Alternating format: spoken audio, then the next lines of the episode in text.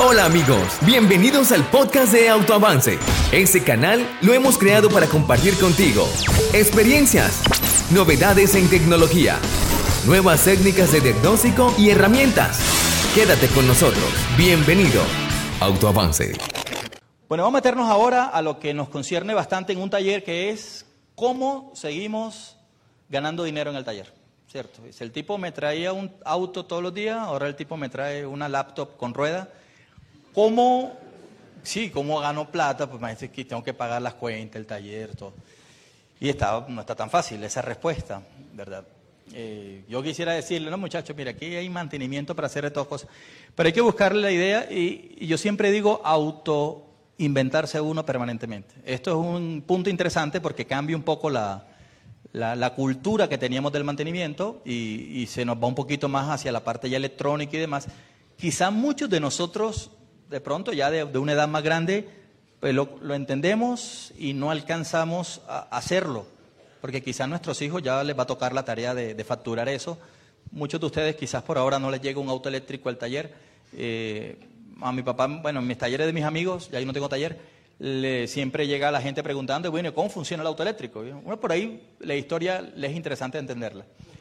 Los mantenimientos, en teoría, tienen muchas ramas y demás. Acá hay dos mantenimientos importantes que uno pretende tener en una flota, en una máquina, en una... Uno son los mantenimientos preventivos, este se acaba de internet, y otro es mantenimiento correctivo.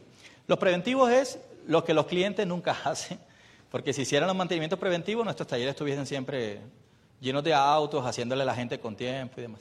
Los clientes generalmente, en la gran mayoría, por lo menos en mi experiencia, ya llevan el auto cuando el auto, eh, bueno, ya, por ahí no da más, el check engine está, he visto, bueno, ya, ya suena feo, listo. Pero bueno, digamos que eso es así. El mantenimiento preventivo está sistemático, programado y mantenimiento predictivo. Predictivo, eso es un cliente muy difícil hacerlo. O sea, eso lo hacemos los que están en flotilla. Eh, predictivo significa que tienes una bola mágica y dice, yo creo que en 7.000 kilómetros se te van a desgastar y tú la cambias, previa para que en la flota... Eh, imagínense una ambulancia, ¿cierto? Y está la ambulancia en la mitad de la carretera, el tipo está con una gata abajo subiéndola, cambiando la punta de eje, no, es que el mantenimiento no lo hicimos a tiempo, y el tipo atrás con la raya. No se puede. Entonces la ambulancia debería tener un mantenimiento predictivo, ¿cierto? Donde alguien, sin pensar en kilómetros, se vaya anticipando al proceso. Eso es irreal en un taller. Muy difícil. Mantenimiento correctivo. La mayoría vivimos de los mantenimientos correctivos y nos volvemos medio magos a veces resolviendo problemas que, que se generaron por no tener un mantenimiento adecuado del auto kilómetros atrás. Como el típico catalizador tapado, el filtro de partícula tapado, las cosas que ustedes han visto que, que sucede. Mantenimiento correctivo lo dividimos en mantenimiento correctivo inmediato y yo le digo el mantenimiento correctivo mientras siempre, ¿cierto?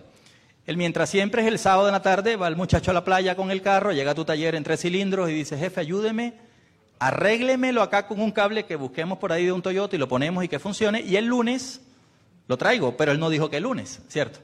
Aparece el lunes en dos años eh, pidiendo que le ayudes porque ya el cablecito que le hiciste es el sábado.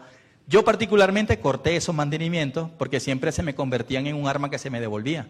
Porque cuando el tipo iba a otro taller, decían, no, mira el ingeniero este tanto que habla, y mira lo que te hizo acá, qué burrada te hizo. Pero es que él me dijo que necesitaba ir donde la abuelita que estaba enferma y yo le ayudé. Entonces, generalmente cortamos eso y dice, hermano, si tú no tienes para poner unos cables de bujía, yo creo que aquí el problema es de dinero. Necesitas trabajar para que compre los cables para tu auto y ponérselos a tu auto, porque no tienes un problema con el carro, tienes un problema con tu trabajo. Entonces, nosotros en el auto eléctrico estamos trabajando más en el mantenimiento correctivo. ¿Ok? Bueno, ¿qué cosas esto es sacado de un manual, esto, no, esto está todo escrito en un manual, no crean que me lo inventé yo, ni mucho menos. Listo. ¿Qué cosas podemos dividir nosotros en el mantenimiento? Bueno, primero las cosas que están al interior del auto, ¿cierto? Todos los mantenimientos que ustedes como un taller, generalmente los talleres no somos toderos, hacemos multimarca, pero generalmente se especializan normalmente por algunas cosas y todo. Eh, muchos de ustedes hacen mantenimientos internos en el auto, el blower interno, del, el filtro del aire acondicionado, bueno, ahí, también hay dinero, ¿no? Muchas veces uno desprecia esos mantenimientos, pero ahí está bien. Bueno, interior del habitáculo, exterior del habitáculo son todas las cosas, ruedas, TPMS, eh, intercambio de, rodamientos, todas las cosas que están fuera del auto, que yo puedo manipular el exterior del auto. Listo. Hasta las plumillas, todas las cosas que ustedes hacen en un taller. Y al interior del cofre, que cofre, batería y inversor y eso. Interior del cofre es que el tipo levanta el cofre y ahí qué puede, qué puede hacer, o sea, qué mantenimiento mi taller puede facturar ahí. Ya ustedes tienen que tener una planeación estratégica sobre los kilómetros en los cuales se trabaja cada mantenimiento y tenerlo claro antes de que venga el cliente. Es bien difícil amarrar al cliente con mantenimiento, pero es, es, tratar de dignificar la tarea de mantenimiento y hacérsela ver al cliente, explicarle lo costoso que puede ser que en un futuro su batería tenga corrosión. Entonces yo quizás en un mantenimiento preventivo o por lo menos predictivo, yo podría cada cierto tiempo hacer una inspección sobre el puerto de carga, por ejemplo, que se lo voy a mostrar, que se hace mantenimiento, cosas que se puede hacer mantenimiento y bueno, ahí se factura algo, ¿no? Aquí hay un punto importante, ¿no? Por ejemplo, ya no se cambian bandas de distribución, ya no hay más cambio de aceite, ¿cierto? Ya no cambiamos sellos, estoperas, eh, rara vez cambias pastas frecuentemente de freno, ya no haces cambio de bujía, cambio de cables, cambio de bobinas, tanque de combustible, lavado, bomba, filtro. Eh, hay que buscarle, ¿eh? hay que empezar a, a, idearse por dónde nosotros facturamos eso. Y yo creo que la, la, solución es decirle al cliente que no lo compre, ¿cierto? Dice, no, no lo compre, porque al final lo va a comprar. la solución es ver cómo nos reinventamos para eso, ¿no? Hay que ver cómo hacemos para... Yo todavía, créeme, que ni siquiera la tengo clara cómo va a ser al final todo, porque esto es muy nuevo. Y entonces estamos sobre la marcha tratando de idearnos estrategias. Bueno, hay muchas historias, pero esta es una. Listo, interior del auto. Todo lo que está ahí, algunas de las cosas que se hacen, ¿cierto? Algunas se hacen con el escáner, por ejemplo, pedal del acelerador se hace con el escáner, el freno se hace con el escáner. El freno es parte importante del auto, ¿no? Y cada cierto tiempo hay que hacerle un aprendizaje al sistema de frenos. Eh, el sistema de parque eléctrico se hace permanentemente cuando se cambian bandas y demás. Eh, toda la parte de infotainment y programación es súper interesante porque cambia mucho el... Bueno, a mí me pasó, ¿cierto? Particularmente. Yo entonces los hablo hoy y ustedes dicen, bueno, medio le creo de pronto, puede que sí, puede que no. Yo decía esto hace 15 años y tenía gente que se me burlaba. Me decía, este muchacho está loco. Aparte tenía yo 15 años menos, ¿no? Me veía muy joven y decía, no, este muchacho está loco. ¿Cuándo yo voy a estar actualizando un auto porque el internet del auto no le funciona bien al cliente? O sea, eso está loco, si ni, en la casa hay internet bueno. Y hoy en día, por lo menos yo vivo de eso, de actualizar, porque el tipo dice, compré el iPhone, último iPhone 11, y mi auto, el GPS, no me sale en los restaurantes nuevos. ¿Ustedes se imaginan el lunes en la mañana empezar tu trabajo porque los restaurantes, el Denis, no le sale al tipo en el auto? Todavía hay algunos que se ríen. Bueno, eso 15 años antes era una burla gigante. Yo decía, hermano, va a llegar el momento donde el auto va a tener internet. Y el auto tiene internet. Y créanme que para el cliente Centennials, el que está comprando, primero que no compra ya autos, ¿eh? No quiere tener un auto el tipo, si quiere renting, no quiere nada, cosas que laten a la tierra, no la quiere. Entonces, ese cliente, para él, tú le hablas de las tecnologías híbridas y, y el tipo le vale. Pero tú le hablas que el nuevo iPhone se va a conectar de una manera tal que los WhatsApp los puedes decir él le encanta. Se puede que el auto haga 80 kilómetros porque no le interesa eso. A él le interesa que el iPhone funcione en su auto. Créanme lo que es así porque yo trabajo con vendedoras de autos. Bueno, eso hay que irlo cambiando porque nuestro chip va cambiando. Lo que dice infotainment y programaciones es algo muy importante en este auto porque sí afecta de una manera interesante la autonomía del auto. Porque este auto tiene un tema, no sé si ustedes han empezado a escucharlo, que es como inteligencia artificial. Tiene un mecanismo de autoaprendizaje que aprende de la conducción de la persona que está manejando el auto. Entonces es capaz de mejorar la condición de ahorro de batería de acuerdo a la condición de aceleración del cliente. ¿Me hago medio entender? Más o menos, ¿no? Listo, bueno, ese auto se le configura eso con el escáner y toda una cosa bien bonita. Por ahí hay mucho que hacer. Bueno, filtros de aire acondicionado, selectores de wiper, pedales del acelerador, sistema de parqueo, alineación de volante. La alineación del volante es bien interesante porque se hace con el escáner y se cobra siempre por, hacer eso. Cinturones de seguridad, asientos y todas las otras cosas que a ustedes se les ocurra hacer en un taller, overhauls, eh, bueno, todo lo que ustedes se les imaginen que pueden hacerle al auto. Dentro del habitáculo del auto. Listo. Luego tenemos algunos mantenimientos al exterior del auto. Entonces hay ajuste de puerta y cerradura, luces, los sistemas TPMS, que son fundamentales en este tipo de autos nuevos, todos tienen TPMS. tienen todos los jugueticos. Luego tiene rotación de rueda, alineación y balanceo, sistema wiper, puertos de carga del vehículo, interesantísimo porque ya entra un mantenimiento que antes no estaba, que es mantener el puerto de carga en un nivel adecuado y créanme que es importante, porque un cliente va a repostar su auto en la mitad de la carretera y pone allá una enchufa, pone en el auto y no carga y tiene un serio problema. Créanme que sí, porque no tiene cómo ir a otra estación de carga cercana. Me hago entender, que es uno de los temas limitantes de estos autos, ahora mismo, ¿no? Después más adelante sí. Entonces los puertos de carga están en el exterior, son susceptibles a contaminación. O sea, es un, imagínense un conector OBD2 así en el ambiente. ¿Qué le va a pasar a los pincitos? Y se van a corroer, bueno, afortunadamente. Y ahí ustedes van con su mantenimiento. Pues no es que cobre mucho por eso, pero en la solución del problema está. ¿Ok? Muy bien, todo esto son mantenimiento al exterior, del habitáculo. Ahora lo que nos interesa bastante, debajo del cofre. Y aquí nacen una cantidad de mantenimientos interesantes, porque cuando colocas una batería de 12 voltios, no creas que es poner una batería y ya, no, no, no. Es poner una batería y configurar esa batería. En algunas marcas tienes que colocar hasta el número de serie de la batería para que te lo acepte el auto, porque está la fabricación de la batería y la fecha de fabricación. Entonces tiene muchas cositas interesantes para hacer. Pero no solamente en los autos eléctricos, también pasa en los autos tradicionales modernos, ¿no? Ustedes han visto el rollo que es un auto nuevo, 2018, el rollo que es un cliente que desconecta la batería porque quiso desconectarla. ¿Se han visto o no han visto? Todo lo que nace alrededor de... Mi papá me dio un consejo a mí, yo hablo mucho de mi papá porque le aprendí mucho, me dio un consejo a mí que es, cuando tengas tu primer carro, nunca se te olvide, siempre deja desconectado el borde negativo de la batería. Ese fue el consejo que él me dio cuando yo tenía 10 años. Claro, me dio ese consejo porque dice, si el auto se está incendiando, ¿uno qué va a hacer? Desconecta el borne rápido. Imagínense hoy en día tener un borne desconectado, un BMW 2018, aquí se... No, no, no corre, corre 100 kilómetros cuando está en el taller aquí de los compañeros del chino y por dentro. Afortunadamente para nosotros, ¿no? Desafortunado para el cliente. Listo. Batería 12 voltios, fluido de frenos, nivel de refrigerante, sistema de radiador. El auto tiene radiador. ¿Por qué tiene radiador? Bueno, esa parte es importante. La potencia la potencia es calor, es energía. ¿Sí me hago entender? No es mágico tener 100 eh, hard powers. Así como el motor tuvo que quemar nafta para generar 100 caballos de fuerza, alguien tiene que calentar para generar los 100 caballos de fuerza o para transformar los 100 caballos de fuerza. Los transistores que hacen las veces de switcheos, esos transistores literalmente se ponen al rojo vivo. Ahora les muestro unos infogramas de eso. Y eso necesita refrigeración. Y lo más interesante es que esa refrigeración es más drástica que la refrigeración del auto a gasolina. Es decir, la inercia térmica que maneja el motor de combustión, la inercia térmica, es más fácil de manejar que la inercia térmica que manejan los transistores. ¿Más o menos me hago entender? Es decir, si tú dejas sin agua el sistema del inversor, es más drástico lo que va a pasar que lo que pasaría en un motor si lo dejas sin agua. Tiene más tiempo de poder reaccionar y apagar el motor.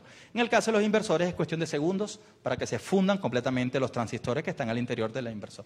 Porque esos transistores pueden calentar hasta 300, 400 grados en micras de segundo. Entonces es importante tener un enfriamiento del sistema inversor del auto. Eso es parte del mantenimiento que se hace. Pero realmente no es que tú lo cambias, ni mucho menos. Es simplemente tienes que estar pendiente de ese mantenimiento. Bueno, esa fue la división que hice de los tres mantenimientos que yo tengo programados acá. Que sería al interior, al exterior y debajo del cofre. Entonces ahora voy a tratar de perfeccionar algunos de los ítems que están acá para discutirlo mejor. Y aquí, como yo les decía, está que ustedes lo coloquen preventivo o está que lo coloquen correctivo. Ya cada uno de ustedes lo, va a pensar. Bueno, sistema de enfriamiento del inversor. Eso que ven allá es el inversor debajo del tanque azul. Tiene un radiador similar al radiador que ustedes tienen en cualquier vehículo. Tiene un electroventilador que también se va a dañar. Ese electroventilador no es uno que trifásico, 500 voltios. No, no, a 12 volt. Por ahí puede ser trifásico, pero como cualquier auto moderno. Ese electroventilador o motoventilador va a tener unas bombas de agua parecidas a las actuales, que son eléctricas, pasos, un diverter, y va a tener toda una cañería de, enfriamiento. A diferencia del vehículo híbrido, acá no se busca nunca tener el agua caliente. En el auto híbrido sí se busca tener el agua caliente, porque para encender el motor constantemente es preferible de combustión interna tenerlo caliente. ¿Sí me hago entender? y tiene un recipiente especial para mantener siempre el motor caliente. Acá no, acá el motor siempre puede estar frío. Nunca va a estar frío, pero puede estar frío. Listo. Eh, tiene internamente la bombita de, de aceleración del flujo y tiene un depósito de expansión donde ustedes como técnicos tienen que estar vigilantes de la calidad del fluido y estar permanentemente como mantenimiento haciendo el, refill del, sistema. Eh, el líquido tiene unas diferencias técnicas con respecto al líquido tradicional, pero no hay nada que no vendan los fabricantes de, líquido refrigerante. ¿Cómo? No, no cambio. Acá siempre los manuales hablan, eh, bueno, ahora hacemos las preguntas, ¿eh? Ahora hacemos la pregunta. Pero más o menos los, eh, los fabricantes hablan de refill, no de cambio. Ya. Pero ahí es donde entra el técnico, si me hago entender. Ahí entra la capacidad de ustedes, la investigación de ustedes y poder anticiparse a darse cuenta que si no lo cambian nunca, se generan unas lacas que hacen un daño y quizás sugerir hacerlo más frecuentemente o estar más pendiente de eso. Eh, yo particularmente tuve mucha experiencia con esto en un país sudamericano que Claro, tuvo un rollo ahí económico, socialista y demás. Y el presidente se le ocurrió poner un impuesto alto a los autos de alta gama y todo. Y a los autos eléctricos e híbridos no les puso impuesto. Entonces mucha gente compró el auto híbrido, eh, de hace, pero estoy hablando de hace 10 años, 12 años. Pero la gente lo compraba sin saber qué era el auto. Y créanme que vi, fue mi laboratorio grande, ver cómo a esto le echaban agua del, de la calle, del tubo. Y vi todas las cosas que ustedes se imaginen, las, las aprendí ahí en el laboratorio real. Y sí me di cuenta que se afectan muchísimo los niveles de ebullición con estos sistemas. Porque aunque la temperatura se maneja sobre 150 grados, el punto de ebullición sobre 110 es muy peligroso para el tanque de expansión. Entonces sí logra esa temperatura muy rápido, aunque la baja muy rápido, porque los componentes son pequeños. Pero el puntito lo logra. Entonces cuando ya tú estás jugando sobre el punto de ebullición del agua, como no tiene termostato, se te, se te sube muy rápidamente y, y no hay cómo controlarlo. ¿no? Bueno, esto es una característica de ese líquido. Listo, luego tú tienes sistema de puerto de carga. Los autos tienen unos sistemas de puerto de carga, los cuales voy a hablar en un instante, y eso está estandarizado y demás. El mantenimiento se hace sobre la limpieza de esos puertos de carga. No pasa nada tocando el puerto de carga, porque adentro existe todo un mecanismo de protección para hacerlo. Sin embargo, bueno, sugerencia, no toquen eso, ¿no? De todas formas, para minimizar la posibilidad de que alguien haya hecho una travesura y, tú topes algo que esté en corto, ¿no? Pero usualmente está bastante bien protegido. Aunque los puertos de carga tienen una, una perilla y tienen una tapita, siempre logra filtrarse la humedad del ambiente por ahí y se van a contaminar los puertos de carga. Entonces, bueno, este es otro mantenimiento más, digamos, de las cositas diferentes. No voy a mostrarte aquí cómo cambiar una banda de freno ni una pasta de freno, pero digamos que de lo tradicional son cosas nuevas que quizás ustedes van eh, empezando a hacer. Bueno, mantenimientos correctivos. Entonces, yo voy a explicar ahora, basado en la experiencia que hemos tenido con algunas fallas, algunos mantenimientos correctivos que el técnico debería hoy en día empezar a pensar que van a llegar a los talleres, que son las fallas. Muchos de ustedes, y lo más que todo mucha de la gente que asiste a estas conferencias y demás, eh, viven, viven de la falla del auto, ¿cierto? No viven del mantenimiento del auto, sino de la falla. Es decir, bueno, te sale caro porque me toca hacer esto y esto y esto. Entonces yo les voy a mostrar algunas fallas comunes de estos sistemas, reales, cosas que nos han pasado, que quizás ustedes en lo correctivo deberían prepararse más para poder enfrentarlas en su momento y poder cobrar lo que queremos cobrar, ¿no? Que es reparar el auto y demás. Miren, nosotros en los talleres necesitamos tres cosas. Eso, no, eso yo lo he visto en todos lados. Nosotros necesitamos siempre en un taller. Primero, un ingenio, una capacidad propia de cada uno para estudiar, para prepararse, ánimo, pasión por esto. Yo nunca he visto un mecánico que no tenga pasión por la mecánica. No sirve, ¿no? Eso no. Como un doctor que le tiene miedo a la sangre, no, no funciona. El mecánico también tiene que gustarle esto. Tú te das cuenta un ayudante del taller y tú no le dices, no, este muchacho no. A veces ya sorpresas, pero tú le ves la pasión a la gente y ahí va. Listo. Otra, y a entrenarse y a estudiar. Otra cosa fundamental, que es un intangible, ¿cierto? Es toda la información posible sobre un sistema. Es algo fundamental hoy en día. Ustedes pueden ser los MacGyver del mundo. Me dicen, profe, es que yo hago un motor con un alambre en home. Está bien, yo los creo, su capacidad, todo, todo. Yo se los, se los creo más. Pero hoy en día, si te llega un auto 2018 con una falla y no tienes el manual de servicio y cómo se hace, puede durar horas y horas y horas ahí que lo solucione. Quizás lo puedes solucionar por tu ingenio, pero en ese mismo tiempo tu competencia solucionó cuatro porque sabía que pisando el freno y el acelerador cuatro veces lo programaba. ¿Sí me hago entender? Eso es importante. Y la otra es la herramienta. Si hoy en día tú no tienes herramienta, vas a dañar lo más importante que es tu cuerpo, que es lo que más vale el tiempo y cuerpo. ¿eh? Y entonces muchas cosas hoy en día se utilizan SST, que es Special Tools. Si no tienes herramientas especiales, muchos procedimientos, es posible que nunca logres hacer funcionar esa transmisión automática, es posible que nunca logres instalar esos inyectores Common Riel, es posible. ¿Cómo es posible que te toque investigar y hacer magias para fabricarla? Pero quizás sabías que se utilizaba y la comprabas por 40 dólares y ya está.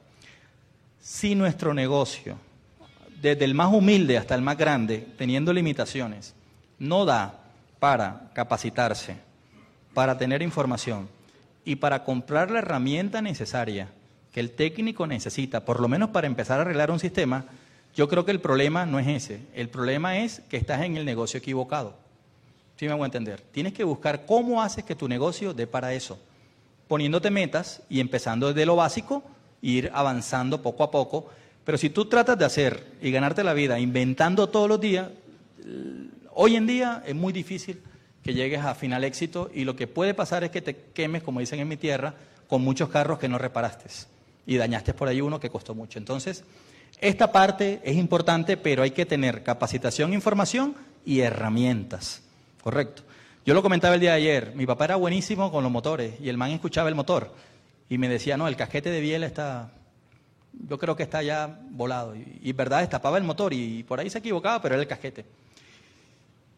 A mí me cuesta mucho la persona que toca el motor y dice, no, yo creo que la señal del CKP tiene una amplitud muy baja. está jodido. Yo, ahí digo, está, difícil. No, yo creo que es que el CKP que tienen la inductancia y la vaina.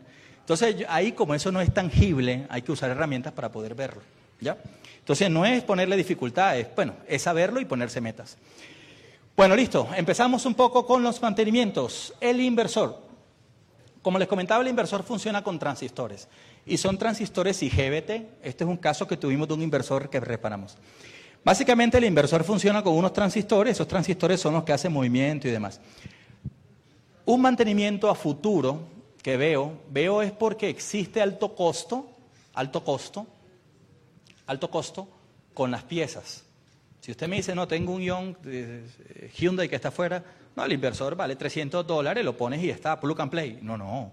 Eso tiene un costo bastante alto. No crean que son 300 dólares. El costo es bastante elevado. Estamos hablando que los inversores más sencillos, así sea el del Spark, están rondando los 2.000, 3.000 dólares, 1.500. Entonces es importante pensar que a futuro, ¿cierto? Podría llegar a reparar esto. Ahora, esto no se daña porque le cayó un rayo, no. Esto se daña por cosas sencillas, como el desconocimiento de una persona que a ese aire acondicionado no le activaba el compresor del aire acondicionado y el tipo, como lleva 20 años agarrando cable positivo y metiéndoselo al compresor del aire, ¿sí me hago entender? En su ingenio trató de hacer lo mismo y voló la etapa inversora del aire acondicionado. Lo he visto porque eso reparamos. O la persona que fue a dar carga en un estacionamiento, tenía una chica muy guapa, su autito descargado, y él fue a dar carga como un buen galán y ahí él nunca vio en YouTube bien el video y le puso rojo, rojo, rojo, negro, negro, no, rojo, negro, negro, rojo. Y se fue el inversor en su etapa de carga de 12 voltios. Esa bromita le puede costar a él dos mil dólares. Entonces, como el costo es alto, este es un mantenimiento correctivo que creo que se va a dar. ¿Ok? Obviamente que con esta charla, pues no vamos a salir a reparar los inversores porque muchos de ustedes por ahí no conocen todavía esto. Pero si uno lo va escuchando y quizás se pone la meta de entenderlo a futuro y, prepararlo. ¿Ok? Bueno, aquí hay un caso real. Miren, esta es una falla vista en termográfica de un transistor IGBT. Eso que ven acá es el transistor nuevito. Ahí está nuevo, ya lo instalamos nuevo. Esto que está acá es el transistor después de un daño por inversión de polaridad de batería en un auto de 24 voltios, marca, bueno, marca X. Ese es el daño y esta es la solución de ese daño, cambiar los cuatro transistores. Ese es un mantenimiento. Correctivo, correctivo. Eh, hay cosas que parecen tontas, como la propia grasa que el cuerpo tiene en los deditos, en este tipo de superficies pueden generar un, un resistor y hacer que el transistor se dañe en pocos kilómetros, por ejemplo. Existen unas técnicas para hacerlo mejor. Listo. Ahora tendrán ustedes algunas preguntas. Miren, a mí a veces no me gusta mostrar esto en los videos que van a internet, porque ahí por ahí los clientes ven esto y dicen, no, yo no me compro el auto eléctrico ni loco porque se queman los transistores IGBT y todo. Lo que sucede es que esto es del punto de vista del taller. Taller, si me hago entender. Y del taller es uno en cientos. ¿Sí me hago entender? Es decir, un caso en cientos de autos. Quizás 100.000 autos no les pasa, a uno le pasó. Bueno, ese va a llegar a los talleres de ustedes y ese va a tener esa solución. Por eso les decía, no es que esto suceda en todos los autos híbridos, ni mucho menos. Hay clientes de ustedes que tuvieron el auto y nunca en la vida le destaparon el motor. Como hay clientes que en los 600.000 kilómetros lo destaparon cuatro veces, porque no eran buenos cuidadores de motor, qué sé yo, no sé. Bueno, muy bien, este es un caso, esto se llama inversor y su reparación. Una idea, costo aproximado de una reparación, 1.300, 1.000 dólares, 700 dólares, pero costo de transistor, 150 dólares. Entonces, digamos que no es, no es tan barato, pero se cobra bien para hacerlo. Listo. Equipo de diagnóstico para hacerlo. Ahí sale la respuesta. No se necesita ningún, ningún equipo especial, diferente, nada raro. Es la misma herramienta de capacitación que ustedes utilizan para trabajar en sus talleres. El G-Scan, el FCAR, el Launch. El mejor escáner, la mejor marca es la que uno ya tiene. Esa es la mejor. A partir de ahí existen marcas que se han actualizado más para poder tener más flujos de datos de lo que se requiere. Y no hay mejor equipo que el OEM, el original, por supuesto. Pero bueno, acá hay un ejemplo. ¿Dónde está lo difícil? Para mi concepto, el querer adivinar eso que está ahí. Dice, no, a mí la intuición me dice que IR es... No, acá no hay intuición, intuición porque son 450 parámetros, 500 parámetros. Entonces, más vale que tengas claro en tu manual escrito qué significa cada condición, que la hayas leído previamente, porque no es tan fácil. Si ya en OBD2 no es fácil poner SFT, LFT, eh, todos los parámetros, sensor de oxígeno, banda ancha, la corriente, y poner 20 ahí y verlos, yo con tres ya estoy mareado, ¿no, ¿no le ha pasado? Que uno pone cuatro parámetros y ya está como loco y, bueno, ahora poner acá 20 parámetros de golpe y ver no es tan fácil. Entonces hay que tener claro más o menos lo que se busca, pero lo interesante es que los equipos tradicionales de ustedes, siempre y cuando estén actualizados, permiten entrar en el auto. El conector de OBD2 es el mismo, no existe otro conector. Y trabaja a 12 volt o 24 si es el caso de un vehículo utilitario. Bueno, ahorita hacemos algunas preguntas de esto. Baterías. Bueno, en baterías hay muchos trabajos. Para que tengan una idea, todos los fabricantes garantizan la batería aproximadamente por 10 años. Esa es como la garantía que brindan sobre la batería. Entonces, bueno, hay, hay fabricantes que dan más tiempo de garantía pero la mayoría están trabajando sobre 10 años, ese es como el estándar que se maneja y todo. Eh, en mi país, por ejemplo, el cliente tiene obligación de poner la reventa del producto del repuesto 6 años después de, la, de, la, venta. O sea que el fabricante inclusive está obligado a tener garantía, bueno, o él dispone de garantía después de la venta del repuesto. Si tú vas a un concesionario y después de 6 años no están obligados a tener el tornillito de la válvula delantera derecha. Si no es negocio para ellos, no lo tienen. Pero no es demandable, digámoslo así. Pero acá las baterías, los fabricantes promocionan 10, 12 años de garantía sobre la estructura de la batería, siempre y cuando se cumplan las condiciones de letra pequeña, ¿no? Que ahí es donde viene lo interesante. O sea, no la deben desarmar ustedes, no la deben manipular, no le deben martillar, todas esas cosas que ustedes se imaginan que va a tener la, la contractual de la venta de la batería. Bueno, esta es una batería desarmada, ella no viene así como está acá, ella viene protegida especial. Y trae unos unchos especiales de protección, los cuales no se pueden ceder. Bueno, ¿Qué cosas se hacen en una batería? Vamos acá. Tres ejemplos de mantenimientos correctivos. Primer ejemplo, eh, falsos contactos que se producen en los relevadores electrónicos. Eh, a 100 amperes, a 60 amperes, a 200 volt, la potencia eléctrica es bien importante. No sé si alguna vez tuvieron la oportunidad, yo la tuve muchas veces, de tener un fusible que se fundió en su cuerpo, pero seguía conduciendo. ¿Les pasó alguna vez?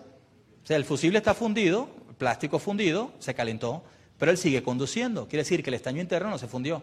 ¿Por qué se fundió ese fusible? Pues porque se quemó. Sí, temperatura, obviamente. Pero ¿cuál fue la razón? Pero porque se dio la mala conducción. Normalmente, por resistencia y falso contacto.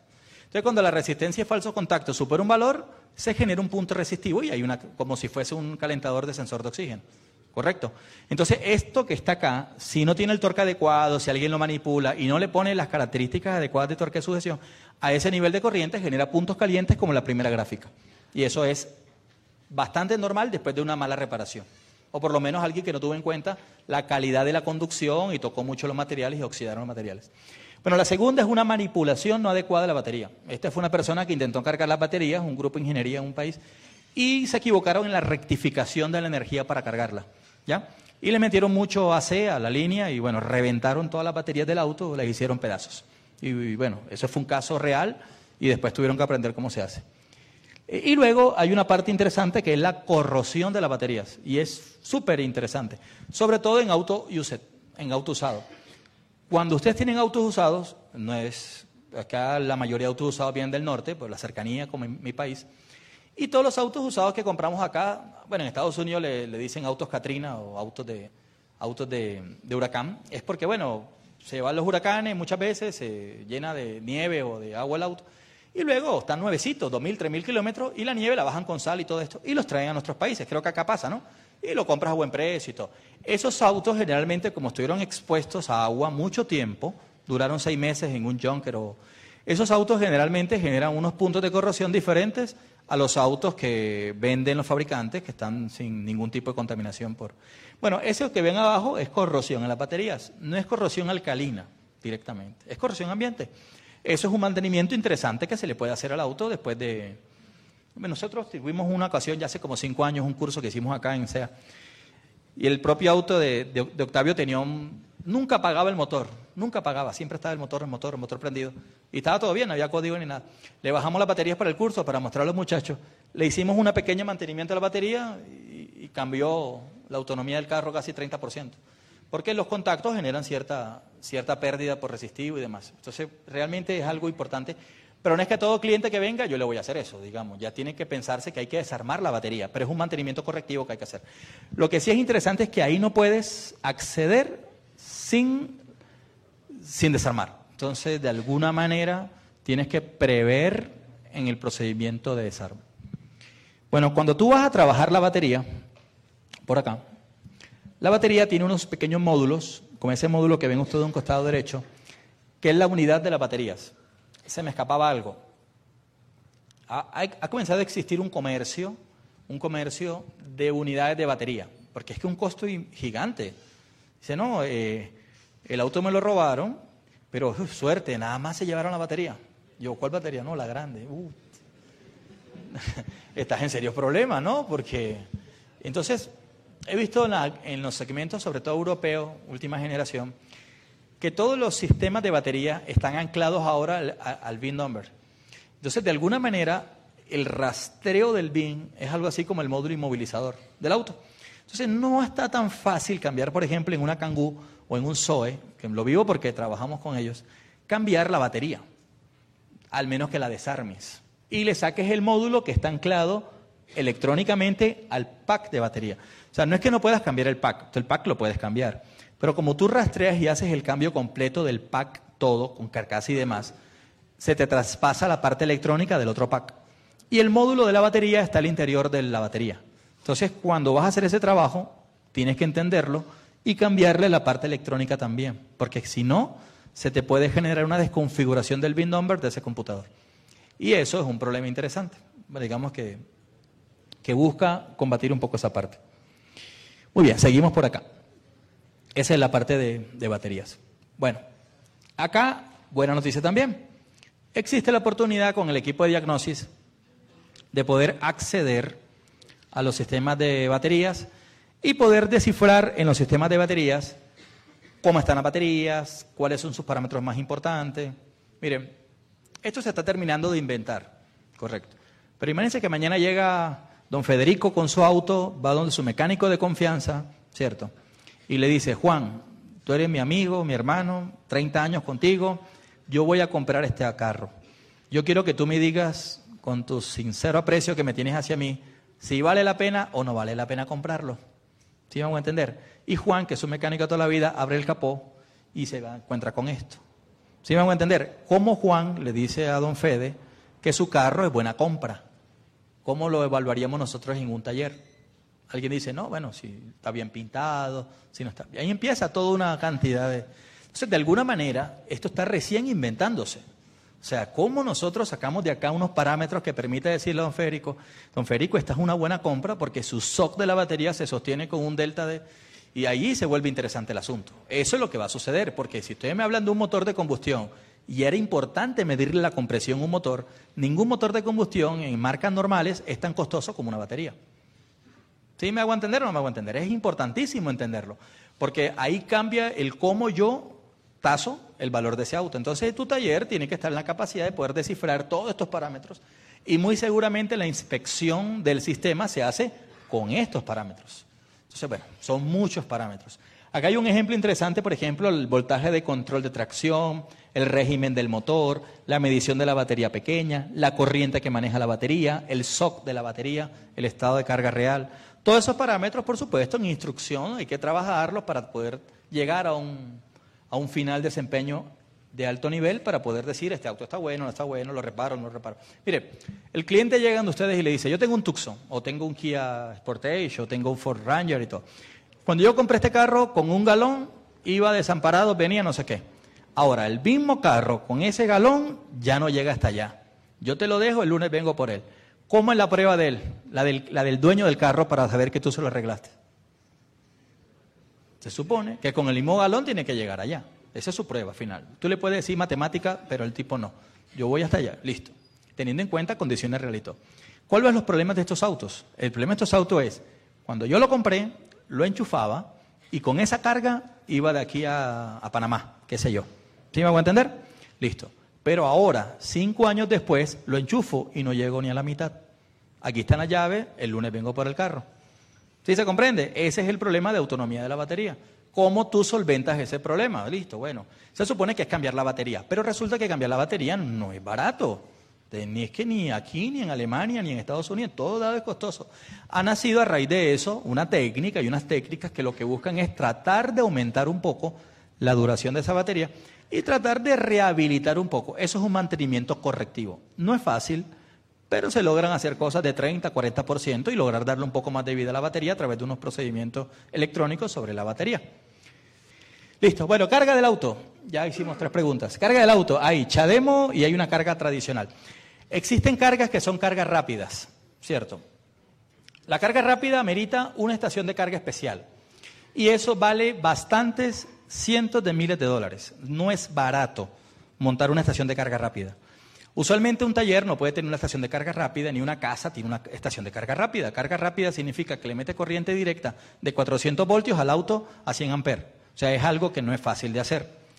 Pero los países, en la medida que van electrificando el sistema de tracción híbrida y eléctrica, buscan la manera de invertir y construir estaciones de carga que le permitan a una persona viajar de manera razonable con su auto.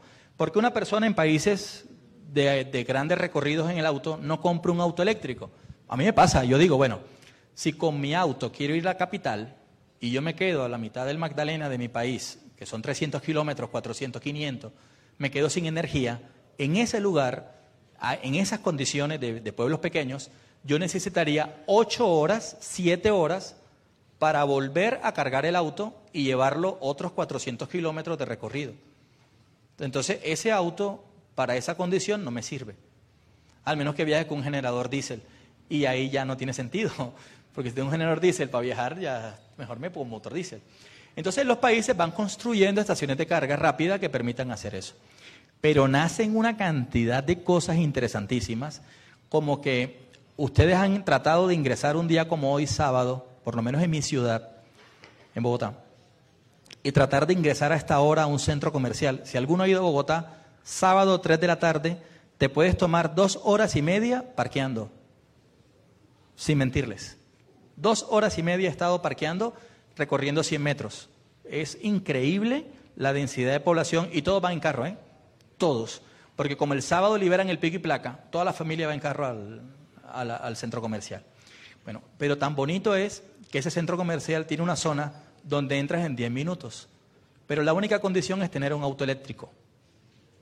¿Sí me hago entender? Y dice, bueno, es interesante, ¿no? Bueno, ese es un ejemplo. Otro ejemplo es, por ejemplo, en mi, en mi país, Ahora vas a tener que pagar casi dos mil dólares para poder utilizar el auto todos los días, porque hay restricción vehicular. Tu auto puedes usarlo solo dos días a la semana. Paga 40 mil dólares y solo usa dos días. Imagínense eso, ¿eh? No puedes usarlo más. Terminas comprándote cuántos autos? Dos. No tienes otra para poder estar todos los días en auto. Pero ahora se inventaron algo interesante que es que si tú quieres usar tu auto todos los días, no importa, paga Por eso, toda la gente de dinero paga. Pero lo más interesante es que la gente que compra el auto eléctrico puede circular todos los días sin pagar. Y eso se impacta bastante en la compra del auto. Porque si tú tienes un auto que solo usas dos días, estás comprando un auto que puedes utilizar todos los días. ¿Sí se comprende la idea? Listo. En algunos países, al centro de la ciudad, solo puedes ingresar con auto eléctrico. Y es interesante porque si voy al centro de San José y solo entro en auto eléctrico, quizás mi próxima compra de auto pueda ser un auto eléctrico. Bueno, ese tipo de cosas hacen que esto funcione mejor. Los puertos de carga son dos. Uno, bueno, hay varios, pero estos son los más comerciales. Se llama Chademo y otro se llama J1722. Para poder cargar esos puertos de carga, usar esos puertos de carga, se utiliza un sistema que se llama EPSE, que es como el cargador del vehículo. El EPSE está puesto en el automóvil. Y ahí, bueno, se, hace la, carga del auto a través de un cable y el cable lo conectas a la pared y genera la carga del auto mediante los dispositivos eh, autorizados. Se pensaba, mucha gente decía, conecto en la pared, corto dos cables y ahí le hago puente y cargo. No, no, eso así no funciona. Más allá que lo intente, no va a funcionar. No pasa nada, pero no va a funcionar. ¿Por qué? Porque resulta que el 1722 tiene un ID code con el cargador. O sea que de alguna manera tienen que estar empalmados electrónicamente. O sea que no es meter dos cablecitos ahí en el cargador para cargarlo, no, no, así no funciona. Sino que eso se utiliza un cargador, una norma, y ustedes ven que hay dos puertos gruesos, ¿sí los pueden ver? Listo, hay un puerto neutral y hay un puerto de datos. ¿Sí pueden observar el puerto delgadito? El puerto delgadito es un identificador. El identificador permite eh, garantizar que el dispositivo que se está usando es autorizado para cargar ese auto. Entonces, de alguna manera está limitado a un número de cargadores, pero no es nada del otro mundo. Hay genéricos todos los que tú quieras. ¿Ok? Bueno, ese es el, puerto de carga sobre el cual la persona carga el auto. Bueno, ¿cómo carga el auto? En, en el hogar, este del auto de nosotros, en el hogar, existe un cargador, el cargador es una cajita, la conectas a la pared y con esa cajita cargas tu auto. Entonces funciona. Pared hace Power, power Grid, luego Electric Vehicle Supply Keeping, ahí está el EPSE, AC y va el cargador del auto. Y eso que dice Signal son las señales entre el EPSE y el cargador. ¿ya? El cargador que está en el auto. Y luego de ahí va la corriente a la batería. Todo por datos. Señor, esa caja está a 220, exactamente. Bueno, ahí viene una cosa interesante que les voy a comentar ahora.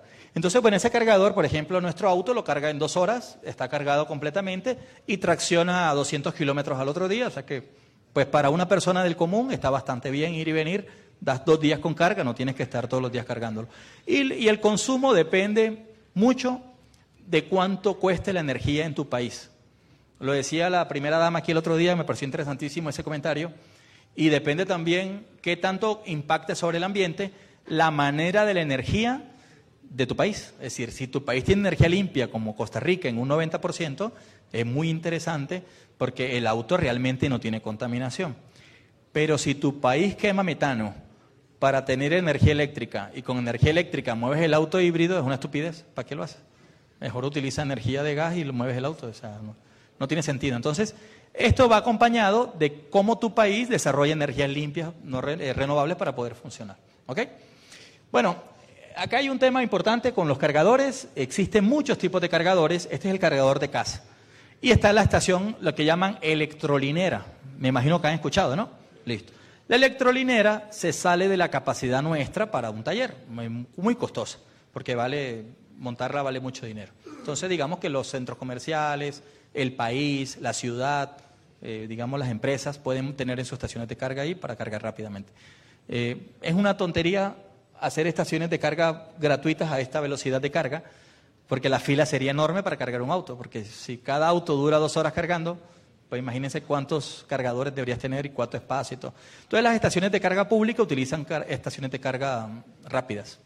Bueno, esto es súper importante. Alguien me lo preguntaba en estos días de acá de Costa Rica. ¿Qué pasa cuando yo enchufo el auto en mi casa y la estufa eléctrica empieza a zumbar? ¡Uh! Y la pantalla no veo Netflix, comienza a ser así. Eso puede pasar. Eso se llama, bueno, entre otras palabras, se llama TDAH, que es la distorsión armónica.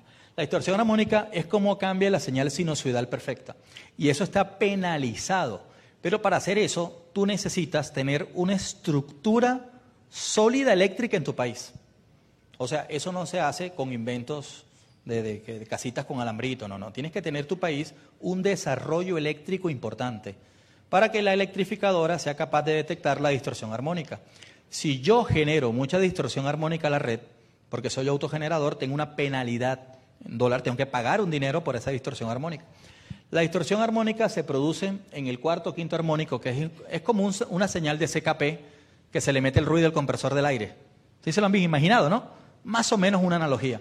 Entonces esa distorsión armónica hace que los otros elementos que trabajan en cargas lineales eléctricas comiencen a fallar. O sea que es posible que tú conectes el auto eléctrico en tu casa y al mismo momento que conectas el auto eléctrico, unos dispositivos eléctricos en tu casa empiezan a trabajar de una manera no adecuada. ¿Me hago entender? Y eso ya sucede. Pero esos TDH por encima del 5% son importantes. Por debajo del 5% son un poquito despreciables. ¿Ok? Bueno, la estructura sólida electrificadora de tu país se supone que tiene eso controlado. Por ejemplo, en mi país, en las ciudades importantes, es muy sólida la electrificadora y esto no pasa. Tú conectas el auto. Ahora, cuando todo mi edificio conecte esto, pues hay que ver qué pasa, no lo sabría. Pero las nuevas construcciones en Bogotá, por ejemplo, ya están dispuestas para puntos de carga. O sea que la fase neutra de construcción de diseño eléctrico del ingeniero que la construyó ya está diseñando para fase carga. En la actualidad, la persona que instala un cargador de más de 60, 70 amperes tiene que pagar la instalación del cargador. Si no, no puede cargar el auto. ¿Me hago entender? Es decir, no es que tú enchufes el cargador de carga media, ahí no, no. Tienes que pagar cuando compras el auto para poder enchufarlo. Y viene un ingeniero de electrificadora y revisa que tus cargas en la casa pues, están adecuadas y conectas tu, cargador. Bueno, eso, eso llamo yo una estructura seria de pronto de, pero si nosotros tenemos unos eh, lugares un poco apartados que tienen estructuras no tan sólidas, obviamente que esto va a ser un problema. Pero bueno, eso es manejable mejorando los neutros y demás de las líneas. Un ingeniero eléctrico les podría explicar esto en dos horas a la perfección.